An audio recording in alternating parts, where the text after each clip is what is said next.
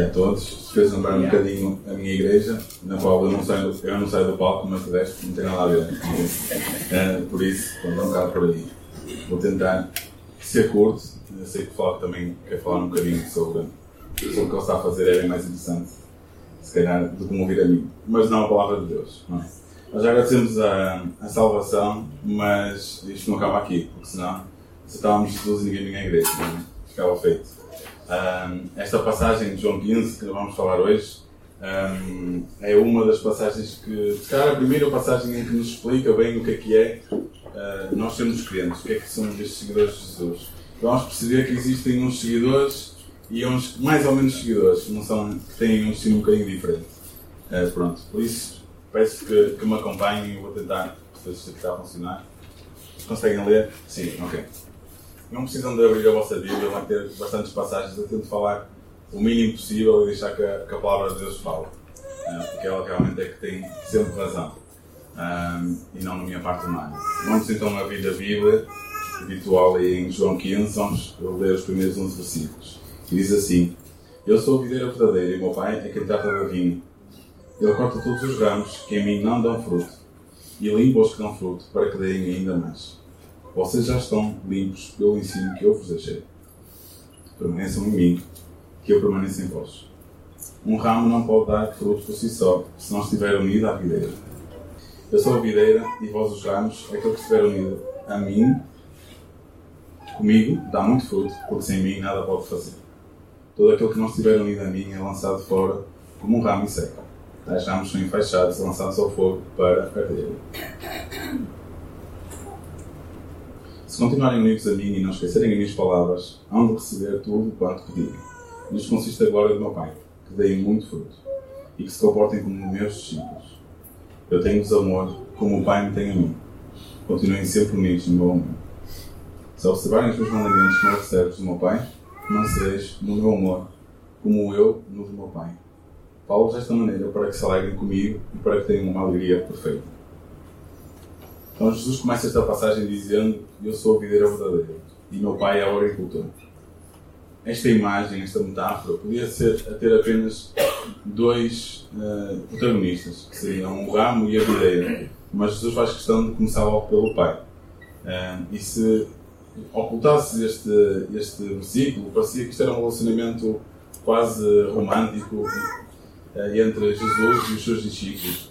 Mas ele fala do pai porque ele quer perceber, quero que eles entendam que o trabalho de Jesus vai terminar e ele vai ter um trabalho mais permanente, mas se calhar um bocadinho nos bastidores. E ele diz, é como se ele estivesse um bocadinho parafraseando, ao completar o meu trabalho, nas próximas horas, eu torno uma fonte de toda a vida, toda a fecundidade, tudo que pode dar fruto. Eu sou a videira. E o meu pai vai estar ativamente a cuidar. Ele cuida da videira para ter certeza que ela vai dar o fruto pretendido. Não apenas dar fruto à sorte, mas o fruto que é pretendido.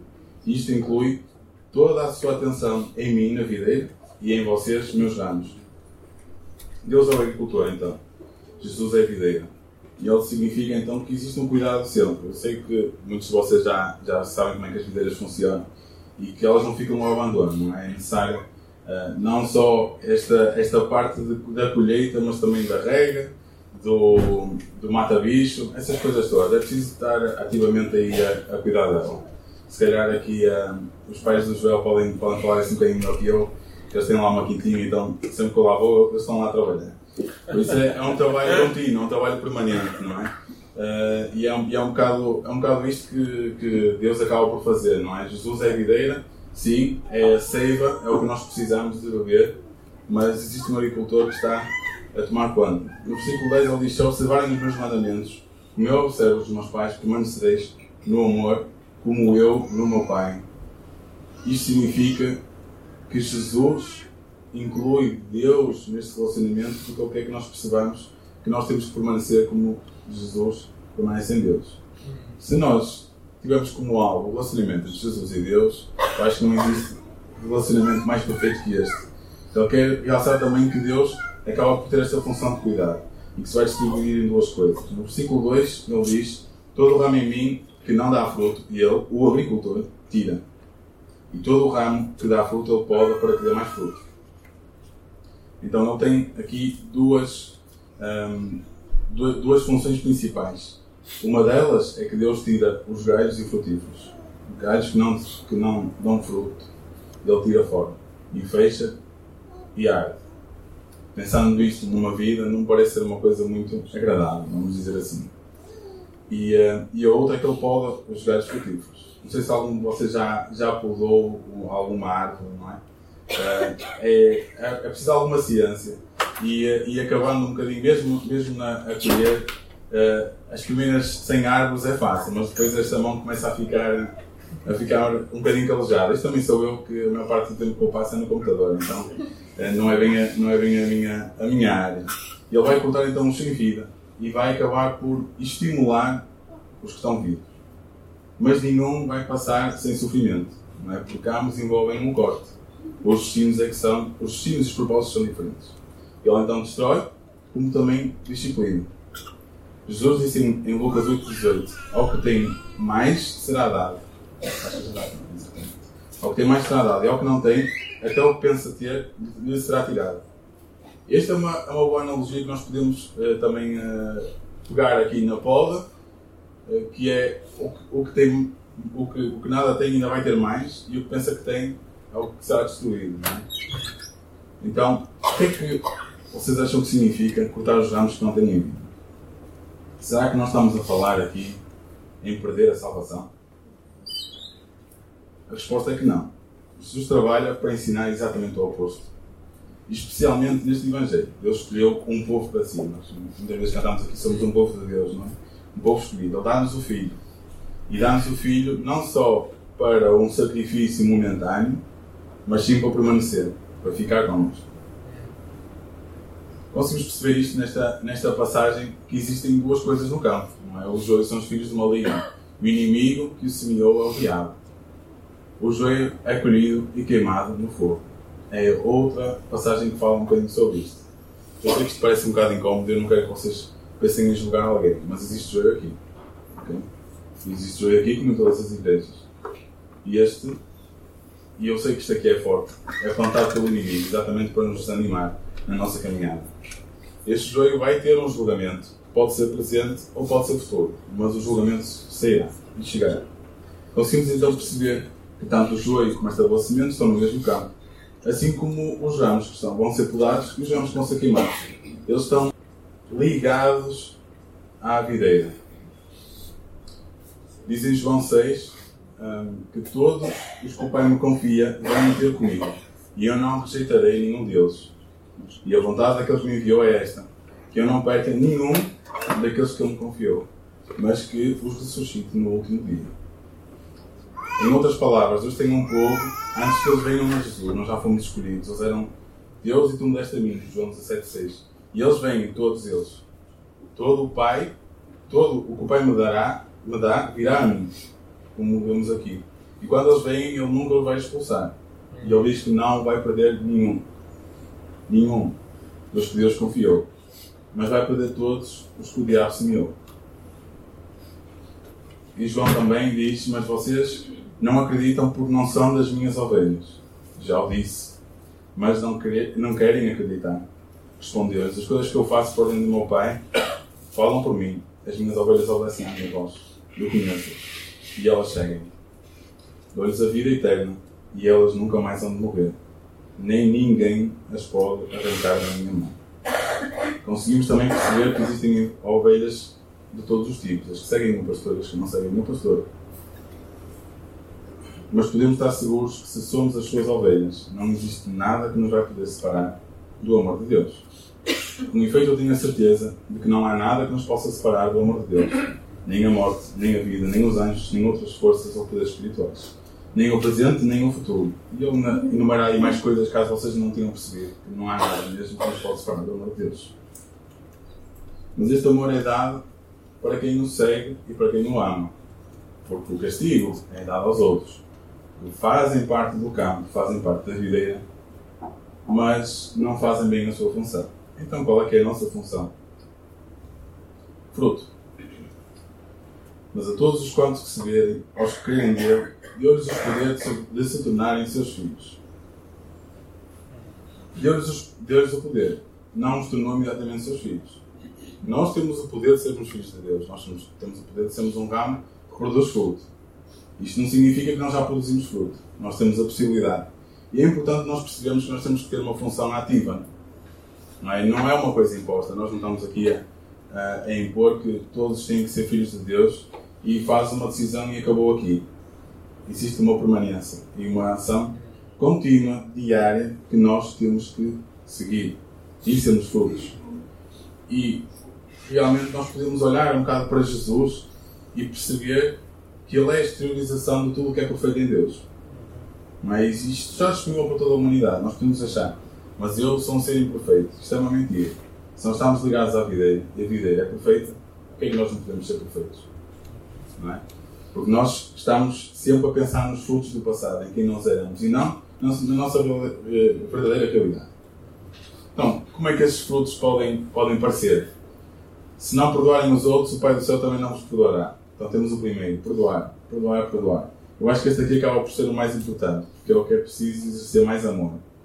Não é? Porque existe alguma coisa ativamente que nos foi feita que foi má, e nós temos que fazer o que o mundo diz para nós não fazermos, não é? Perdoar, de graça, não é? Sem esforço. E diz também os frutos do Espírito em Gálatas 22, também dava outra pregação, não vou muito por aí, mas diz: o Espírito, pelo contrário, produz amor, alegria, paz, paciência, amabilidade, bondade, fidelidade, modéstia, autodomínio. Enquanto estas coisas não há lei.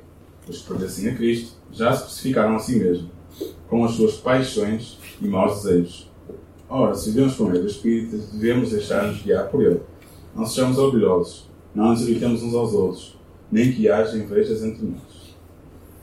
Os que pertencem a Cristo já se crucificaram a si mesmos. Por isso, se tu olhas para a tua vida e não consegues dar um cheque em todas as coisas que existem aqui, então é que ainda temos trabalho a fazer. Não é? Conseguimos então perceber, bem em Gálatas, ao que o fruto se assemelha, ele é bastante vergonhoso. E conseguimos então balizar um bocadinho os nossos comportamentos, os pensamentos ao desta passagem. Acabamos de perceber então que o que produzimos determina um bocadinho a ação do, do agricultor, se ele vai podar ou se ele vai cortar e destruir. E no que toca à tentação, a tentação de Jesus, como em todas as outras tentações, e aqui ele não cedeu, e muitas vezes nós cedemos, foi crer que Deus não é suficiente. E que existe alguma coisa que Deus acaba por reter e que nós precisamos. Então, acabamos sempre por ver Deus um bocadinho como um tirano e que nos quer dar alguma coisa bocado como os pais quando educam as crianças dizem, olha, tu não podes fazer isto ou tu não podes fazer aquilo. O diabo vai sempre tentar afastar a tua visão do fruto pretendido. Esse é o objetivo dele. Ele quer que tu olhes para os frutos do passado. Um exemplo espetacular disto, e aqui eu incluo bastante, são as resoluções do ano novo. Nas resoluções que nós temos do ano novo, não sei quem é que as faz, hum, raramente pensamos em, em, eh, em fruto do espírito. Pensamos, olha, ou um trabalho novo, ou chegar com um X dinheiro, ou comprar uma casa, ou perder peso, ou whatever. Eu não, porque eu estou elegante. Uh, mas acabamos sempre por fugir um bocadinho do que na realidade são os frutos do espírito. Porque isto aqui é o diabo a tentar também nos, nos afastar um bocadinho do verdadeiro objetivo. Temos que analisar e perceber se os nossos objetivos realmente têm a ver com a produção de fruto do espírito. Então vamos passar para uma das ações que, que Deus pode fazer, não é? É a poda. Deus acaba sempre por nos querer limpar de tudo, o que não vai revelar o fruto desejado da, no, da nossa vida. Eu não quero uma videira que produza bananas. É? A dor da poda é diferente um bocadinho da dor espiritual. Porque a dor da disciplina eh, espiritual, perdão. O resultado da dor da poda é sempre com o objetivo de produzir um, um fruto bom e não de apenas parar um comportamento é uma dor que o resultado acaba sempre por nos surpreender. A poda acaba por nos fazer focar novamente na videira, tirar a atenção do fruto passado. Relembra-nos da dependência que temos de Deus, como também da necessidade de esquecermos quem nós éramos para produzirmos mais fruto. A perfeição é para hoje, não é somente para o céu. E para atingirmos a, a, a perfeição, não necessitamos nos esforçar. Vocês acham que algum ramo se esforça para receber alimento. Não, eles simplesmente estão lá. Estão lá e, e é tudo, vamos dizer assim, automático. A nossa ligação com Jesus é suficiente. Nós não precisamos de nos esforçar para ser filhos de Deus. Nós já somos filhos de Deus. Nós só temos que receber. Para nós podermos experienciar a perfeição de Deus, nós bastamos ser filhos. Se tu és filho, tenho boas notícias para ti, já podes ser perfeito. Tens tudo o que é preciso para receber o que Jesus tem para ti. É mais fácil, eu sei, é mais confortável, porque eu também já fiz isso. Arranjarmos desculpas um bocadinho da nossa natureza pecaminosa, encontrarmos defeitos para nos enchermos de autocomiseração, ficarmos com pena. Isso é um pecado também. Olhamos sempre para os frutos passados, esquecemos que estamos ligados à videira, que tem tudo para nós. Nós não nos podemos esquecer que Deus deixou parte dele. Não, não nos deixou apenas a Bíblia. Ele nos deixou o Espírito Santo. Para que, quando a sabedoria não fosse, conhecida, não fosse suficiente, pelo menos o sentimento seria algo que está sempre presente. Não precisava. Não precisava de nós e enviou-se a filho para morrer por nós. Não precisava nos deixar nada para além do exemplo do seu filho. Foi a esterilização, tudo que é perfeito em Deus. Mas deixamos o Espírito Santo. Podemos dizer que Deus é um Deus generoso.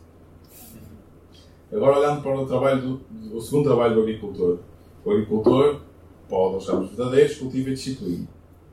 Todo ramo que dá fruto, todo discípulo pode. Podar significa cortar, não é? É uma imagem sóbria. Nós conseguimos ver em Hebreus um, 12, 6, que ele diz: Ao Senhor corrige aqueles que amam e castiga aqueles a quem tem por filhos. Os nossos pais terrestres corrigiam-nos conforme o que achavam justo nesta curta vida. Mas o Pai Celestial corrige-nos para o nosso próprio bem, com o fim de virmos a participar da sua santidade. Participar da santidade de Deus. Claro que ao recebermos uma correção, isso não nos dá alegria, mas sim tristeza. Porém, mais tarde, produz frutos de paz e de justiça naqueles que a aceitam. No momento, qualquer disciplina vai ser dolorosa, vai ser mais dolorosa do que agradável. E mesmo nós, sabendo que irá produzir frutos de paz e justiça, vão valer a pena, nós temos medo, nós não queremos sofrimento. Neste contexto de Hebreus 12, esta disciplina uh, e esta, esta dor vai acontecer através da perseguição de todos, de todos os pecadores aos santos da Igreja. Em João 15, 20, ele diz: o servo. Que tem aqui também esta. Não. Não. Mas, mas a próxima também. O servo não é maior do que o seu senhor. Se eles o perseguem, eles também o perseguirão. Não é novidade nenhuma. Se perseguiram Jesus, mataram Jesus, se Jesus não foi popular, o que é que nós estamos à espera de, ao sermos iguais a Jesus, temos consequências diferentes que Jesus teve? Precisão é a única maneira pelo qual o Pai vai podar e cortar estes ramos verdadeiros. Mas é uma das maneiras. Não podemos ficar surpreendidos quando ela chega. Somos avisados que seremos sempre perseguidos, mas muitas vezes ficamos incomodados com o simples fato de sermos considerados rígidos, ou antiquados, ou dogmáticos, quando Jesus nos diz que isto faz parte de ser seu seguidor. Isto é um, um bocado quando, quando o meu pai me dizia: Olha, não corras por aí, senão vais cair. Depois eu caía e ficava: Então, como é que eu caí? É um bocado por, por aí. Nós acabamos por ser um bocadinho crianças crescidas. Uh, e, o que, e o que Jesus quer que nós vejamos é que realmente a nossa união com Ele não está isolada das experiências externas da vida. É? Ela é influenciada por todas as experiências. Ele quer que nós também saibamos que não existe nada que não seja, que esteja a fugir do controle dele. Se nós sofremos é porque Deus nos quer cuidar.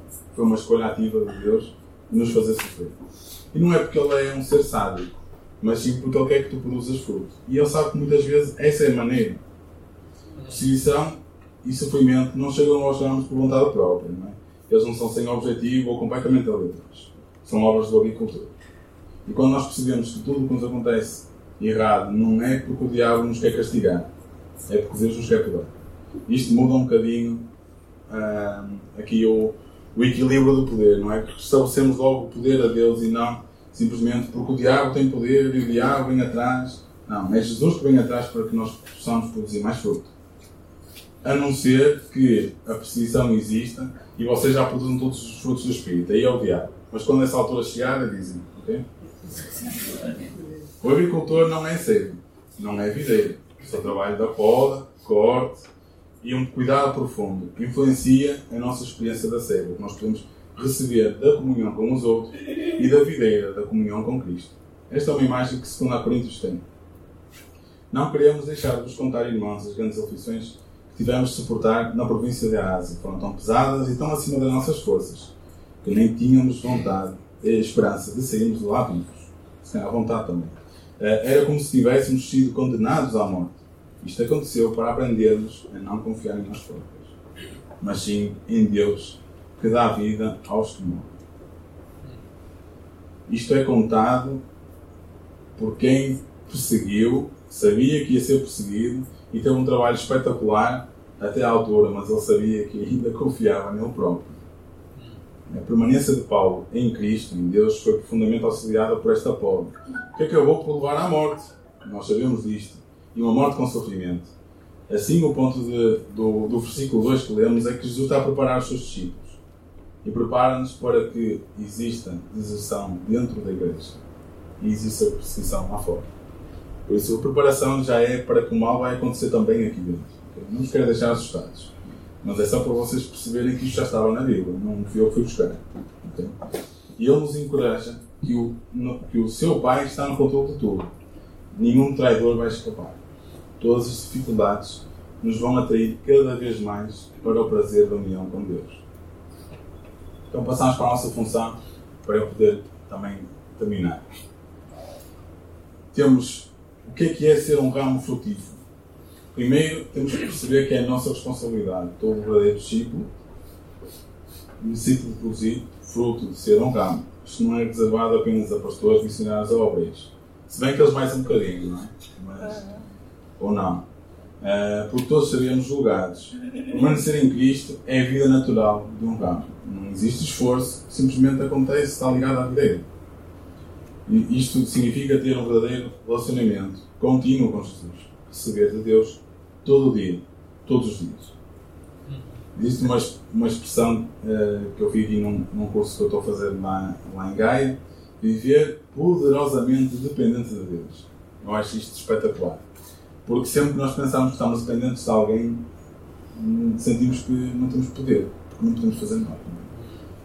Parece um bocado um contrassenso, porque nós queremos sempre controlar tudo. Mas tudo depende de quem tem mais poder no mundo, então tu não passas a ter mais poder no mundo. Não é? Isto não parece ser uma coisa assim tão, tão, é, tão fora, fora do nosso pensamento. Não, é? não podemos afirmar que a dependência de quem tem mais poder vai nos dar um poder que nós não teríamos sozinhos. A presença perfeita de Jesus habita na vida do discípulo e entre o estímulo e a resposta. O estímulo é a tentação. É? A resposta é o que nós vamos fazer perante a tentação.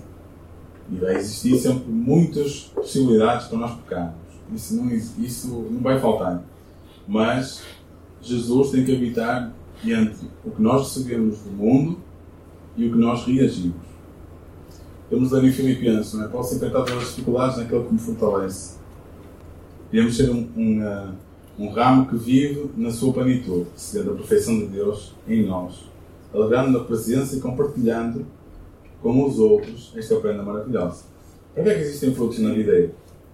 Para se comer, não é? para fazer um bom vinho. É? Isto é o quê? É compartilhar. É? Se nós produzimos frutos, mas não apanhamos frutos, o que é que vai acontecer? não vamos poder estragar, não é? Eu tenho uma laranjeira, tive lá a subir a árvore para, para apanhar. Os frutos que estavam lá mais acima não consegui chegar. Mas os passarinhos ficaram contentes, porque eles acabaram todos vazios, ok?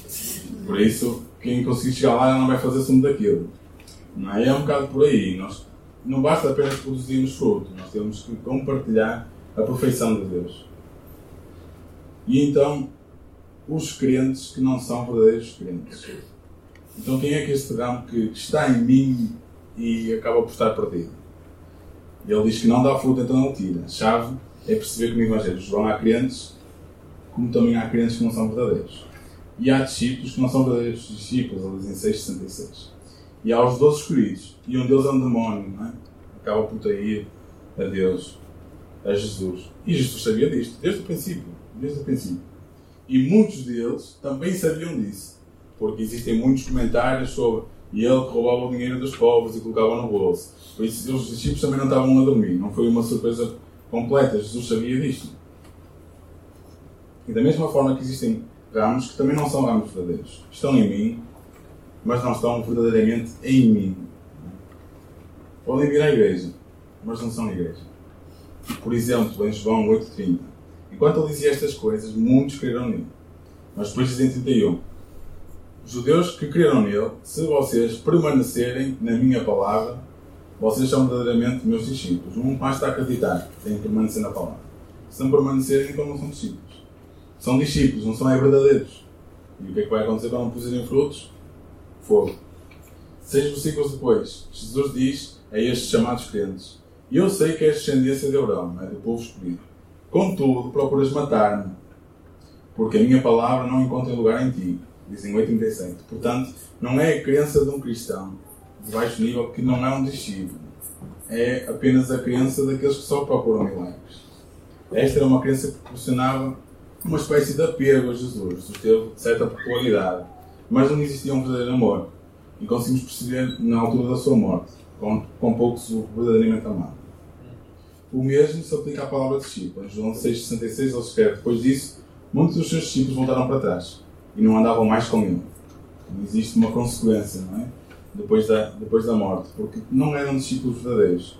Seguiam, mas seguiam mais os milagres e as coisas boas do que seguiam verdadeiramente Mestre. Se vocês permanecerem na minha palavra, vocês são verdadeiramente meus discípulos. Há discípulos e há verdadeiros discípulos. Como existem crentes, existem verdadeiros crentes. Como existem ramos, existem ramos verdadeiros. Judas acaba por ser o exemplo mais claro de um ramo que ficou preso a Jesus por três anos. Não foi pouco tempo. Okay? No ciclo dos doze, no ciclo mais íntimo, relacionamento próximo com Jesus, mas não era um verdadeiro crente. Pode uma pessoa nascer de novo e depois se perder? Foi uma das perguntas uh, feitas. Não é? Pode uma pessoa ser filha de Deus pela fé e depois se perder? Pode uma pessoa ser uma das ovelhas de Cristo e não as suas ovelhas? Pode. Um discípulo ser um verdadeiro discípulo e não um discípulo? A minha resposta é que não. Os ramos que são cobrados são chamados verdadeiros crentes. Os ramos que são cortados e colocados no fogo não são os verdadeiros crentes. É um vínculo explícito entre os falsos discípulos que existem em João 15 e no versículo 8. Nisto é glorificado meu Pai, que deis muito fruto, e assim mostreis que são meus discípulos. Se permanecerem na minha palavra, vocês são verdadeiramente meus discípulos. As duas coisas dizem a mesma coisa. E é isto que eu quero que tu fiques a pensar nesta manhã. Permanecer na videira não faz de ti um verdadeiro discípulo. Isto prova que tu és um. Portanto, nós somos chamados a permanecer no amor contínuo de Jesus, que traz perfeição divina à tua vida. Foca-te nos frutos do Espírito, esquece os frutos do passado, para com as dificuldades e aflições possas crescer para dar mais frutos e te apegares com mais força a viver. E este é o desafio que eu tenho para, para vocês e para mim também. Que eu possa esquecer o passado e lembrar-me que a perfeição está aqui. Já chegou. Não me esforçar. Porque sempre que tu esforças para ser um ramo, tu acabas por fazer as coisas pelas razões erradas. E simplesmente precisamos de.